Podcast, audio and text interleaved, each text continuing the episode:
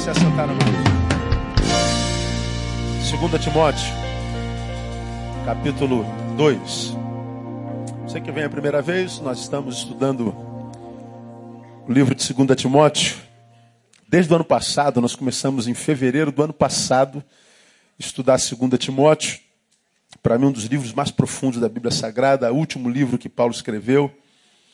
Ele já estava condenado à morte, ele estava escrevendo suas últimas palavras, suas últimas letras.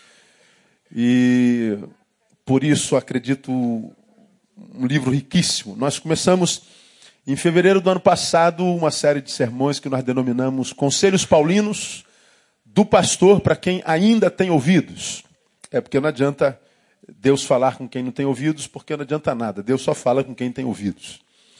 Então, para quem tem ouvidos, nós estamos tecendo alguns comentários para estes que têm sido vida aberta. Tive meu tempo de recesso, voltei há um mês atrás e nós voltamos a 2 Timóteo capítulo 2, nos conselhos paulinos, e re retomamos no versículo 4, capítulo 2 de 2 Timóteo, versículo 4, que diz: Nenhum soldado em serviço se embaraça com negócios desta vida, a fim de agradar àquele que o alistou para a guerra. Conselho de Paulo: não perca o foco mantenha-se no alvo. Então ele está dizendo: você foi um soldado alistado, não se embarace com os negócios desta vida. Você tem uma missão, você nasceu para isso. Não se desvie desse alvo. Falamos que o alvo, portanto, aponta o destino. Quem sabe da sua vocação, sabe o seu alvo, está com o destino traçado. Então, não se embarace. Falamos sobre isso, ficamos duas quartas-feiras falando sobre isso. Depois, nós lemos o versículo 5. E também, se um atleta lutar nos jogos públicos, não será coroado se não lutar legitimamente. Conselho Paulino: mais importante do que o destino é o jeito de chegar lá. Paulo está dizendo: olha, você é um atleta, não é? E está lutando nos jogos públicos. Venceu está esperando a coroa do campeão. Bom, teria direito a ela se você tivesse lutado legitimamente, mas como descobriram que você usou de subterfúgios ilegais, que você usou uma metodologia ilegal, que você não foi honesto na competição, então você é desclassificado. Então Paulo está dizendo: mais importante do que chegar lá é o jeito de ir. Mais importante que o destino é o jeito de chegar lá. E aí, em função dessa introdução, nós aprendemos, portanto, primeiro, que o que determina a bênção de Deus sobre a vida de alguém não é o lugar onde esse alguém está. O que determina a bênção de Deus na vida de alguém é como esse alguém chegou lá. Então, muitas vezes, nós focamos os destinos, temos um sonho e ficamos desesperados por aquilo e aí não consideramos o meio de chegar até lá. E aí, quando chegamos lá, mesmo que aquilo esteja na mão, aquilo nos transforma em vida na nossa vida. Aí descobrimos que lá é lugar nenhum, e chegamos em lugar nenhum, mesmo que seja um lugar sonhado, reprovado por Deus. Vamos chegar lá, seremos infelizes, e vamos olhar para trás e vamos dizer: eu era feliz e não sabia. Porque mesmo que eu não estivesse aqui, ou seja, ainda estivesse lá, Lá eu tinha um sonho. E o sonho faz a gente se movimentar. Aqui, na realidade, ilegal, eu não tenho mais sonho. Estou reprovado, sozinho e abandonado. Aí o que sobra é frustração, tristeza, angústia, todo tipo de desgraça. Aprendemos também, portanto, que se mais importante é o destino do que o destino é o jeito de chegar lá, nós aprendemos, portanto, que Deus é muito mais glorificado na manutenção da dignidade ante a adversidade do que na ostentação dos nossos troféus. Às vezes nós achamos que Deus só é glorificado quando eu mostro o troféu que eu ganhei. Não, é, o troféu não é o mais importante. Deus é mais glorificado quando eu não consigo o troféu, mas mantenho minha dignidade diante da adversidade. Falamos sobre isso na quarta-feira passada. Hoje eu quero terminar esse tópico dando mais uma realidade do mais importante do que o destino é o jeito de chegar lá. Que parece muito com a segunda verdade. A verdade é: há mais honra na derrota com humildade do que na vitória que gera soberba. Repita após mim: há mais honra na derrota com humildade do que na vitória que gera soberba. Bom, vitória todos nós queremos. Quem quer andar em vitória? Diga, eu quero andar em vitória. Diga assim, eu vou andar em vitória.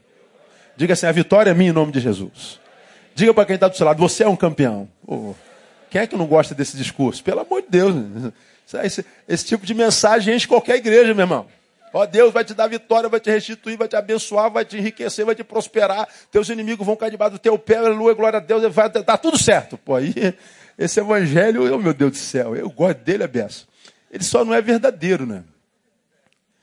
Porque quem é que ganha sempre? Você já perdeu na vida alguma vez, não? Perdeu uma vez só na vida, não? Duas? Quem já perdeu um monte de vezes aí? Deixa eu ver. Ó, a notícia, vai perder muito ainda. Você vai se decepcionar muito, se frustrar muito. Quem já teve um carro roubado aí? Aí.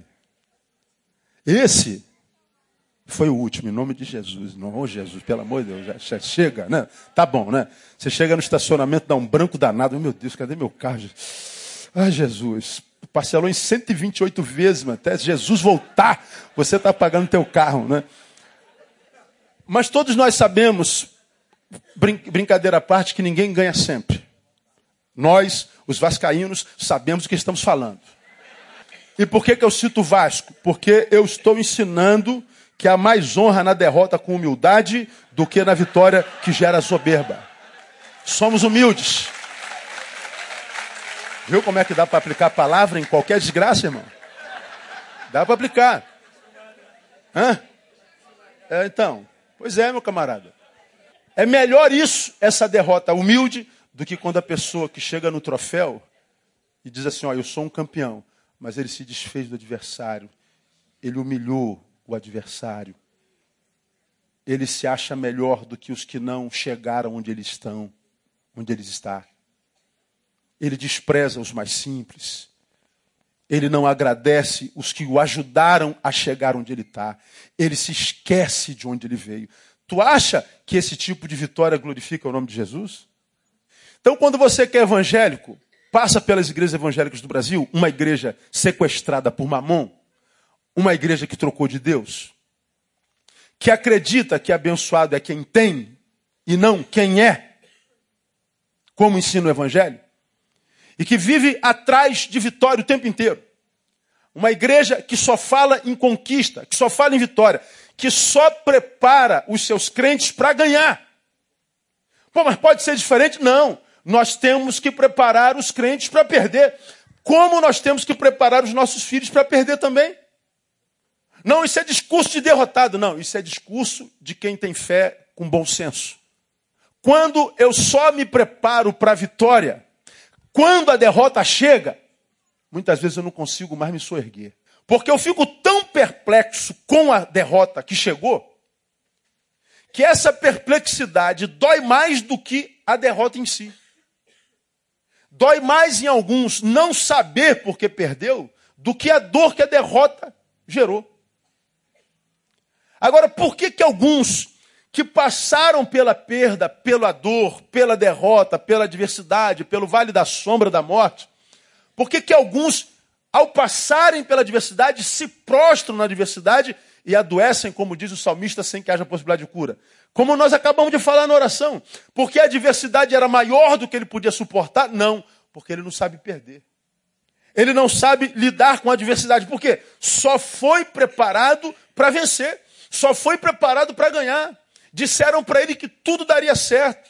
Disseram para ele que servir ao Senhor é ser posto dentro de uma bolha antidor, dentro de uma bolha anti-adversidade. Isso não está no Evangelho em lugar nenhum. Isso é uma mensagem que a gente gosta de ouvir, mas não é a mensagem que a gente precisa ouvir. À luz do Evangelho e da simplicidade do Deus que a gente serve, que ah, nos ensina que mais importante do que o destino é o jeito de chegar lá, há mais honra na derrota, com humildade, do que na vitória que gera soberba. Bom, eu vou citar o mesmo exemplo que eu citei na, na quarta-feira passada. Abra a tua Bíblia em, em, em, Hebreus capítulo 11. Hoje eu só vou dar exemplos. Ah, Hebreus capítulo 11 está lá a galeria da fé. Galeria da fé. Nós falamos sobre eles ontem, então vou passar assim, nesse primeiro tópicozinho aqui, assim, ampassando. Aí você ah, vai em Hebreus capítulo 11, nós citamos na, na semana passada o versículo 13, que diz, ele faz citação de alguns nomes, Abel, Enoque, Noé, Abraão, Sara, e diz assim, no versículo 13, todos esses morreram na fé, sem terem o quê? Alcançado, recebido a promessa. Ou seja, uh, eles tinham a promessa de um troféu. Está aqui o troféu na minha mão. O troféu é do campeão. Eu te fiz uma promessa de vitória. Mas o Senhor está dizendo assim: ó, esses morreram sem a vitória na mão. Bom, quem lutou e não obteve vitória é o quê? Não ouvi. É o quê? Derrotado. O Senhor está dizendo: eu lhes fiz promessa e não cumpriu. Aqui a gente desfaz logo um, um, um jargão evangélico. Ninguém morre sem que a promessa seja cumprida antes. Já ouviram isso em algum lugar? Deus fez uma promessa, irmão? Fez. Já se cumpriu? Não. Então tu não vai morrer. Olha, não sei de onde sabe isso não. Eu ouço isso desde moleque. Agora, quando eu leio esse texto aqui, diz: os caras morreram na fé. Não perderam a fé nem um instante, mas a despeito disso não alcançaram a promessa. À luz da visão da prosperidade, portanto, do capitalismo evangélico, eles são derrotados. Porque não alcançaram a vitória. Veja aí o versículo 39. E todos estes, embora tendo recebido o bom testemunho da fé, contudo o que lê para mim? Não alcançaram a promessa. Mais um grupo de derrotados. Não conseguiram tomar posse do sonho, não conseguiram tomar posse da promessa. Bom, eles não chegaram lá aonde sonharam. Como Moisés, que é citado aqui, ele foi levantado por Deus para tirar o povo introduzi-lo em Canaã, mas ele entrou em Canaã? Não, derrotado. Moisés. Está aí na galeria da fé. Agora, a respeito desses derrotados aos olhos humanos, aos olhos humanos, olha o que, que a Bíblia diz a respeito deles. Bom, do pessoal do versículo 13, que diz que morreram sem ter alcançado a promessa, Deus diz uma coisa a respeito deles, que está no versículo 16, que nós lemos na quarta-feira passada. Mas agora deseja uma pátria melhor, isto é, a celestial. Pelo que também Deus não se envergonha deles de ser chamado seu Deus, porque já lhes preparou uma cidade. Bom, eles não obtiveram a vitória, mas Deus está dizendo assim: eu não me envergonho deles de ser chamado seu Deus. Aí a pergunta que Deus faz para mim para você: o que, que você acha que Deus sente quando Ele pensa em você? Quando Deus analisa teu dia a dia, o tipo de crente que você e eu somos, o que, que Deus sente? Vergonha ou orgulho? Quem é que pode responder? Né? Só nós mesmos, não é verdade? Bom, a respeito do camarada que tinha uma promessa, mas não chegou lá, um derrotado, Deus diz assim: olha, o teu troféu não me interessa em nada. O que conta para mim era o jeito que você estava indo em busca dele. E a forma como você estava indo, meu filho, era tão tremenda, tão digna, tão verdadeira, tão cheia de integridade, que o destino já nem me interessa mais. Interessa para mim o jeito de ir e não o lugar onde você está. Eu não tenho vergonha de vocês. Você sabe que, que entre, as entre outras coisas, esse texto revela para nós? Que há filhos dos quais Deus tem vergonha. Eu já tenho falado sobre isso aqui há alguns anos. Há filhos para os quais Deus olha e ele chora, ele não sorri.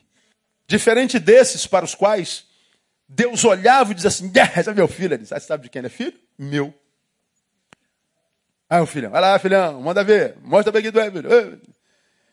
Deus está no céu, meio tristonho, meio depressivo, ele procura na terra alguém com quem ele gosta de estar. Aí, aqueles caras ali eram aqueles caras com quem Deus gostava de estar. Bom, a gente diz o tempo inteiro que gosta de estar na presença de Deus, não é importante, como eu já falei. O que é, que é importante? Deus tem presente estar na tua presença? Imaginemos mesmo que Deus tivesse depressão, que Deus se entristecesse ao ponto de se sentir só. Vamos imaginar que ele estivesse procurando na terra um filho para passar um tempo e um tempo que fizesse bem para a sua própria alma, ele procuraria você?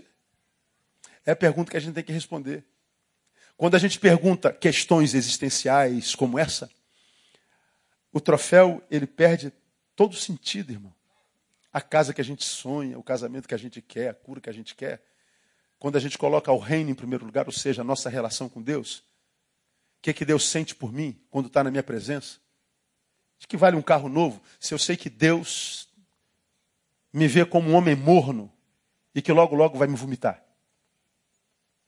Que, que adianta eu ter feito a campanha da prosperidade e estar tá morando na mansão, na Vieira Solto? Se eu sei que Deus não entra naquela mansão, porque dentro dela não há dignidade e eu não cheguei lá em verdade, e que se a forma como eu entrei ali dentro fosse revelado, o nome dele seria envergonhado. Deus tem muito mais prazer em estar no barraquinho na favela.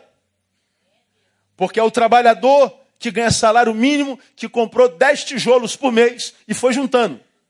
E quando ele tinha 2 mil tijolos, ele mesmo com a mãozinha dele foi botando um tijolo em cima do outro com dignidade, com verdade e honestidade. E ele mora no barraquinho com telha de amianto. Nem piso tem. Mas eu posso te garantir, Deus tem prazer em estar naquele barraco.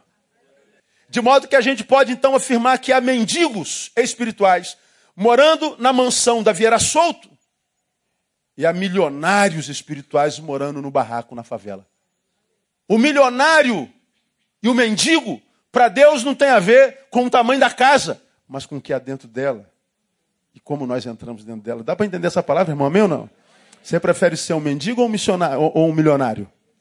É um mendigo, pelo amor de Deus, me faça mendigo, Deus. Olha como é que muda tudo.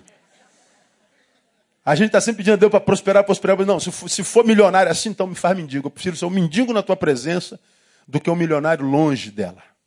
Então, há, há, há mais honra na derrota com humildade do que na vitória que gera soberba. Então, se o valor desses homens que a gente está chamando de fracassado, não está na vitória, ou seja, não alcançar o promessa, onde é que está o valor desses homens? Na integridade. O valor desses homens está na dignidade, na manutenção dela. Ou seja, eu não consegui a casa que quis, eu pedi para Deus me dar uma casa, mas eu não consegui, mas eu me mantenho fiel, continuo sendo quem eu sou, dando glória a Deus da mesma forma, porque eu não adoro pelo que Ele dá, eu adoro pelo que Ele é pedi a Deus para que eu passasse naquele concurso e eu não passei.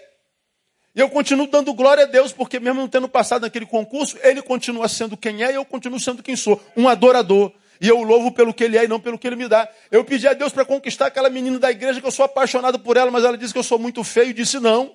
Bom, não tem problema, eu vou continuar adorando ao Senhor sozinho, até que Ele abençoe os olhos dela para que ela me veja a beleza interior. Ai que beleza. Quem está entendendo o que eu estou falando? Estou entendendo, pastor? Não tem nada a ver com troféu, irmão. Eu rodo o Brasil, você sabe disso. Seu pastor é um dos pastores mais requisitados desse país hoje em, em, em agenda. Me orgulho disso. Mas eu tenho ojeriza quando eu chego numa igreja e só se fala de vitória, vitória, vitória, vitória, vitória. Pastor, você tem alguma coisa contra a vitória? Eu não sou campeão. Ah, já alcançou tudo que, que, que sonha? Ih, eu não cheguei nem um terço. Eu tenho muito mais sonho do que realidades cumpridas em mim. Eu tenho muito mais a conquistar do que conquistado. Só que eu não penso nisso nem um pouquinho. Nas suas orações pede o quê? Eu só peço a Deus que me mantenha vivo e sendo quem eu sou no coração dele, para que quando as promessas que ele fez se cumprirem, eu esteja apto para elas. Porque aquele que fez a promessa não volta atrás. E por que, que a promessa não cumpre na vida de algum de nós? Porque nós voltamos atrás. Deixamos de ser quem éramos quando ele nos fez a promessa. Quando ele te fez a promessa, tu não era isso que você é hoje. Esse reclamão, resmungão, que vive apontando o erro de todo mundo, só não aponta para o seu. Ou aponta para o seu, mas não luta para mudá-lo. Há muita gente que acha que dizer que tem problema é virtude. Não. Virtude há naquele que confessa o pecado, reconhece o erro e os deixa. Aí esse alcança a misericórdia. Agora dizer, não, o problema sou eu, o problema sou eu, legal, já está na metade do caminho. Então muda, pô. Abre mão, fica no prejuízo disso que está te dando prazer, volta a ser aquele que você era quando Deus prometeu. E você vai ver que a promessa se cumpre. E se não cumprir, não tem problema nenhum. Você é o que é no coração dele. O destino não interessa se a gente sabe quem a gente está seguindo. Falei sobre isso há bem pouco tempo atrás. Se eu sei que eu estou seguindo a Jesus, eu quero saber onde é que isso vai dar. Porque é a jornada que conta. Quem vai se preocupar se vai dar certo ou não, se vai chegar ou não, se tem consciência plena de que está seguindo ao Rei dos Reis. Então, outros exemplos, nesse mesmo capítulo 11. Olha a qualidade dos crentes que estão na galeria da fé, 36. E outros experimentaram escárnios, açoites, cadeias, prisões, foram apedrejados, tentados, foram cerrados ao meio, morreram ao fio da espada, andaram vestidos de peles de ovelhas, de cabras, necessitados, aflitos, maltratados. Olha a qualidade dos crentes. Ô pastor, só tem derrotado, meu Deus do céu. Não, não, não, não. A honra não está na vitória, que só traz glória para nós e nos transforma soberbo. Há glória na vitória, claro que há. Mas a glória na derrota, numa derrota que alcança meu corpo, que desconstrói minha imagem no outro, que denigra minha história. Mas quando eu tenho consciência de quem eu sou nele, nada disso, do que tocar em mim, na imagem, na história, no corpo, na verdade tocou no que a gente é, só tocou no que a gente tem. Corpo não é o que você é, é o que você tem. Tua imagem não é o que você é, é o que você tem. Tua história não é o que você é, é o que você foi. Agora veja, se a maioria dos que adoecem na alma não adoecem em função ou da imagem, ou da história que foi maculada, ou em função do corpo. Porque na alma ele não pode tocar, está escrito. É a história de Jó. Deus pega e entrega Jó na mão do diabo, só não toca nele. Mas você viu que tocou em família, tocou em bens e tocou na saúde. Como que não tocou nele? Porque a gente não é um corpo que tem uma alma. Somos uma alma que tem um corpo. Corpo não é o que a gente é, corpo é o que a gente tem. Então, quando a minha alma, a minha essência está nele, não há nada no que o diabo possa tocar, senão em algo que eu tenho. Agora, se ele toca no que eu tenho, na consciência que ele não pode tocar no que eu sou, eu continuo dentro da minha dignidade. Por isso eu estou dizendo para você, que está aqui nessa lista que está com câncer, tocou no teu corpo, você pode ter uma doença, mas não precisa ser um doente por causa disso. Você pode morrer com câncer e morrer saudável no teu ser e na tua essência. Porque o teu Deus tem poder para curar esse câncer com um estalo de dedos. Mas ele pode ter plano de levar você para junto dele. Curando ou levando, você ganha porque você pertence a Ele e a vontade dele na sua vida é que conta. Agora, essa mensagem esquisita para quem não conhece o Evangelho. É só um frequentador de igreja. Aí, a gente lendo e ouvindo que já ouviu, a gente aprende, portanto, que o produto final da fé não é a vitória. O produto final da fé é a dignidade. A fé não existe para me dar vitória. A fé existe para me manter digno. Digno quando a vitória vem sem que eu me ensoberbeça e me esqueça quem de fato eu sou, e dignidade para quando a vitória não vem, para que eu não me torne medíocre e apostate, me torne um apóstata. Porque quando o campeão se ensoberbece, ele perdeu a dignidade. Quando o homem apostata porque perdeu, o que ele perdeu foi dignidade. Portanto, ele não tem fé produto final da fé não é vitória, é dignidade. Guarda isso, minha igreja. Escreve isso na capa da sua Bíblia e não se esqueça disso. Deixe-me dar outros exemplos para vocês mais práticos. Vamos imaginar um jovem. Vamos imaginar um jovem que mora aqui nessa favela. Vamos imaginar um jovem negro que, que é mais discriminado nessa nação, tem menos oportunidade, tem um salário mais baixo, tem a vida mais difícil. A gente não pode negar isso. Vamos imaginar que esse jovem negro seja filho de uma faxineira cujo marido já foi morto e a mãe dele trabalha de diarista, com uma dificuldade muito grande, ela cria o filhote dela. E esse filhote vai crescendo, esse filhote tem um sonho. O sonho dele é ser militar, o sonho dele é ser um oficial, O sonho dele é botar uma farda, ter uma estrelinha no ombro. E esse moleque, com toda dificuldade, estudando na escola Dalva de Oliveira, escola pública, fazendo curso à noite, chegando de manhã cedo, saindo de manhã cedo de casa, chegando no final da noite, abrindo mão das influências da droga, das mais amizades. O moleque se focou e ele então luta desde moleque para que o sonho dele se concretize. Esse garoto então estuda, faz o pré-vestibular no pré-veste da Igreja Batista Betânia. Aí ele vai e faz o concurso para oficial da PM. Ele passa no concurso do oficial da PM, faz os quatro anos de curso, tira primeiro lugar. E aí então vamos para a formatura dele, ele bota a farda com a estrelinha no ombro e virou um oficial. Aí eu pergunto, esse moleque é um campeão ou não? Ainda não. A história não acabou. Esse menino se tornou um policial e ao longo dos anos ele foi possuído pelo poder que a farda e a estrela lhe conferem. E agora ele está na rua, ele começou a extorquir os motoristas pedindo dinheiro. Ele sobe nos morros e extorque os traficantes. Ele usa a farda para cometer crime. Ele abusa do poder e do cargo que o tem. Volta a perguntar: esse menino é campeão?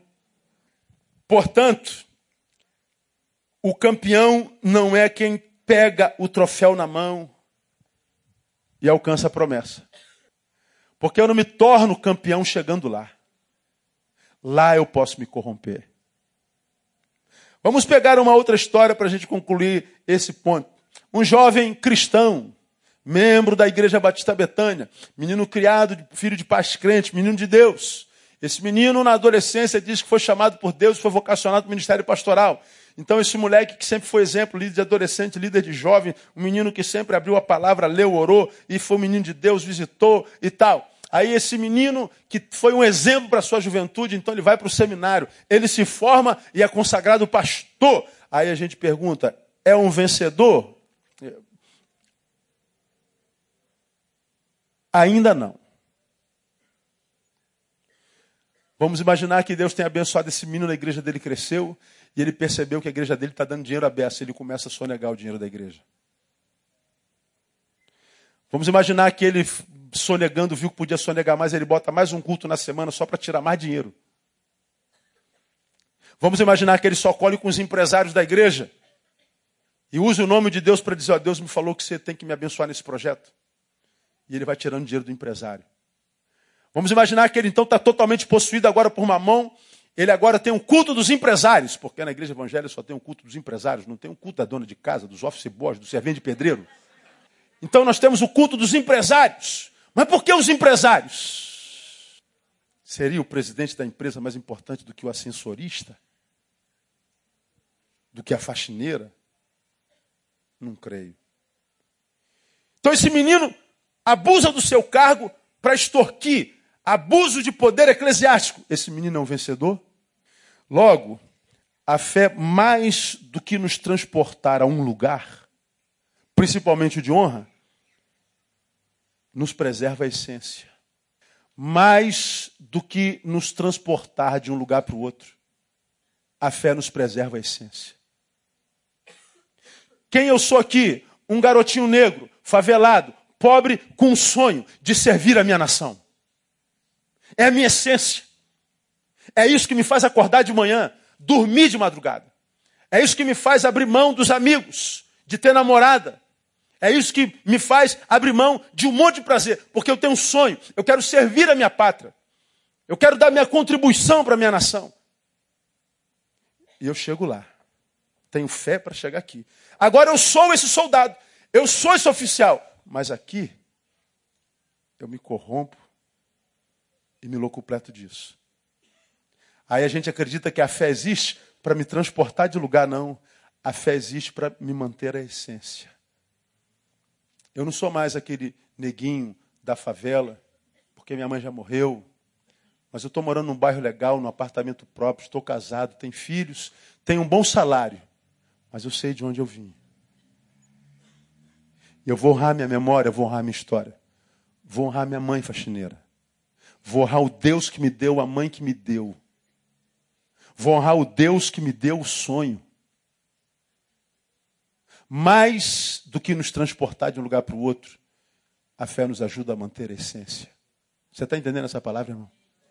Quando nós somos filhos que tendemos e pretendemos agradar nosso Deus, entendamos que Deus não quer formar em nós campeões, Ele quer formar em nós homens dignos.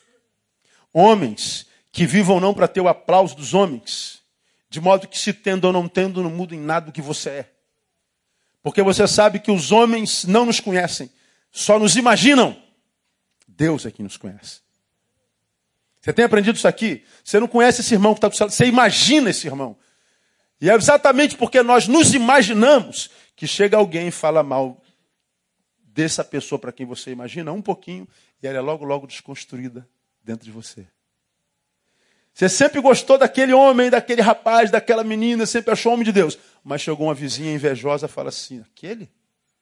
Eu vou te falar só um pouquinho da vida dele. Pronto. Desconstruiu a imagem todinha, mesmo que o que ela tenha dito não seja verdade. Você não sabe que o papel do maledicente é roubar de você alguns homens bênção, algumas mulheres bênção.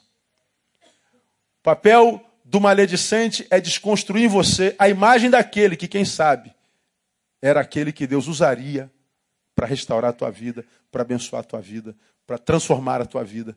Mas porque você não tinha consistência, o maledicente desconstruiu a bênção que estava preparada para você. Percebe como é que acontecem as coisas?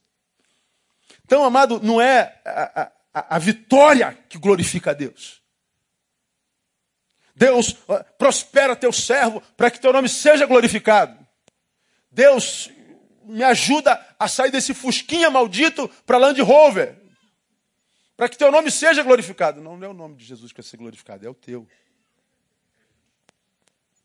Mas o nome de Jesus não é só glorificado dentro da Land Rover. O nome de Jesus é glorificado dentro de um Fusca, dentro do qual a gente dá glória a si mesmo. Deus é um Fusquinha, mas é meu e está pago. Tem gente que nem esse Fusquinha tem. E tem gente que está dentro do Land Rover, não tem dinheiro nem para comprar um Fusquinha. E está endividado, envergonhando o teu nome. Estou falando alguma bobagem? Há mais honra na derrota com humildade do que na vitória que gera soberba. Dou mais um exemplo disso, para a gente caminhar para o final. Vamos lá atrás em Jeremias capítulo 3. Estamos falando enquanto indivíduos. Deixa eu mostrar para vocês só um exemplozinho enquanto povo enquanto noiva. Jeremias capítulo 2. Jeremias capítulo 3 primeiro. Em Jeremias capítulo 3, nesse versículo, eu preguei um sermão muitos anos atrás, no dia do pastor, sobre o Deus divorciado. E mostrei para os irmãos quando é que Deus se divorcia do seu povo. Nesse capítulo 3, Deus se divorcia do seu povo e está aí, ó, no capítulo 3, versículo 6. Disse-me mais o Senhor nos dias do rei Josias: Viste porventura o que fez a apóstata Israel, como se foi a todo monte alto e debaixo de toda árvore frondosa e ali se andou prostituindo-se? E eu disse: depois que ela tiver feito tudo isso, voltará para mim.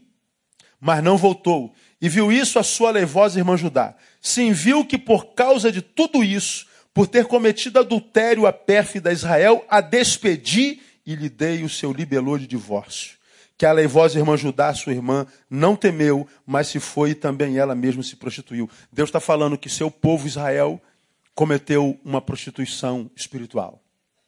Adorou outros deuses.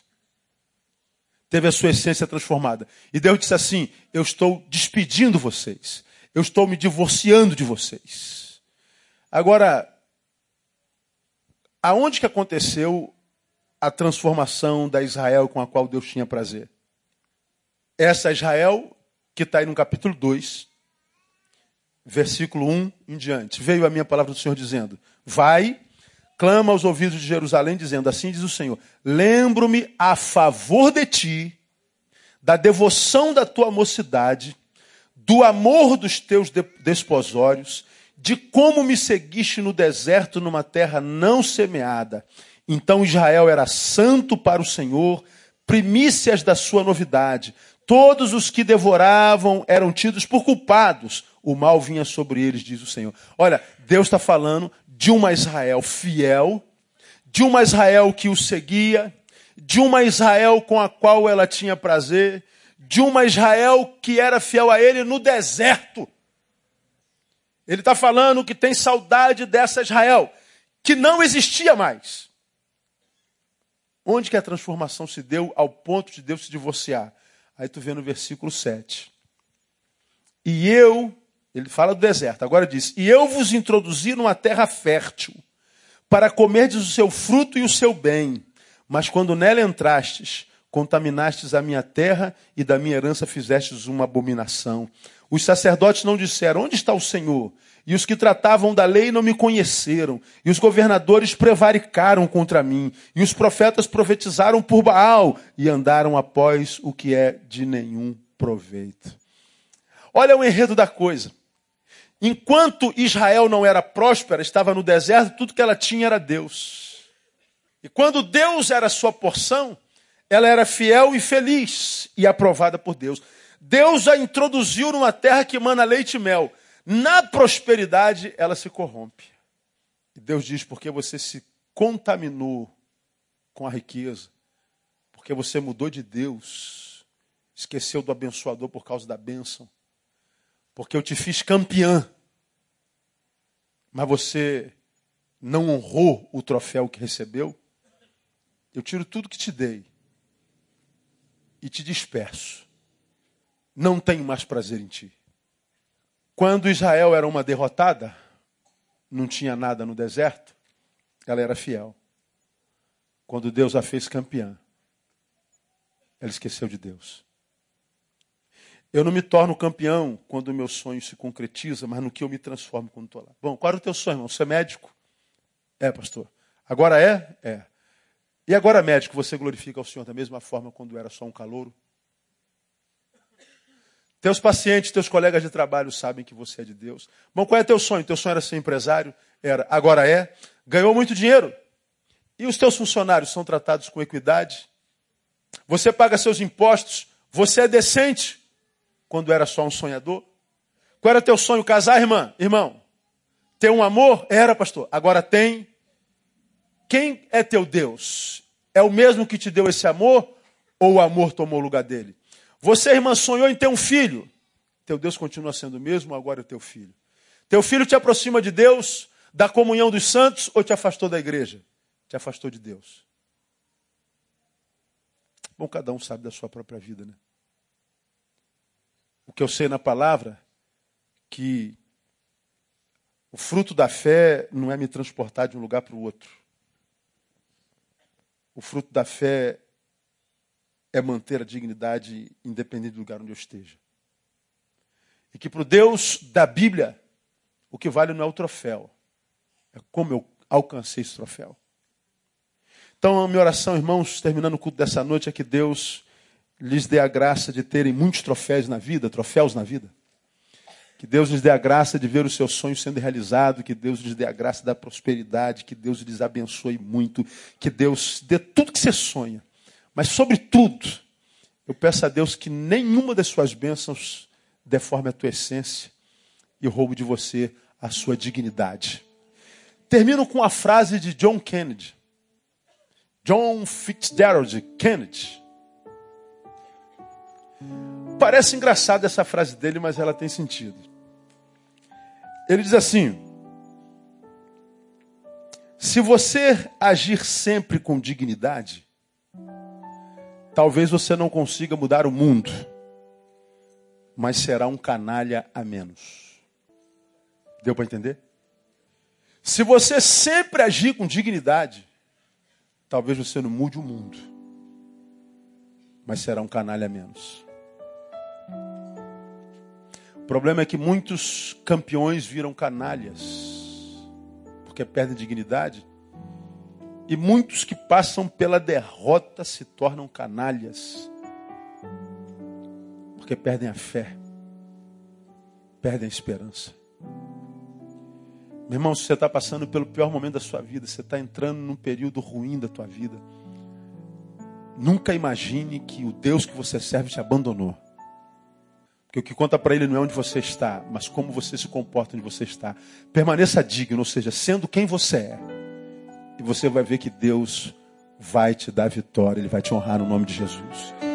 E você, meu irmão, que está aí no lugar da glória, todo mundo te aplaudindo. Não pense que você vai ficar aí a vida inteira. Se aí é um lugar onde você não glorifica mais teu Deus. Não se iluda. Porque Deus pode, como fez com Jó, simplesmente te entregar na mão do diabo. E se não sobrar dignidade, você não vai ser restituído quatro vezes depois de perder tudo. Quem tem entendimento, entenda. Quem tem ouvidos, ouça o que o Espírito diz à igreja. Vamos aplaudir o Senhor.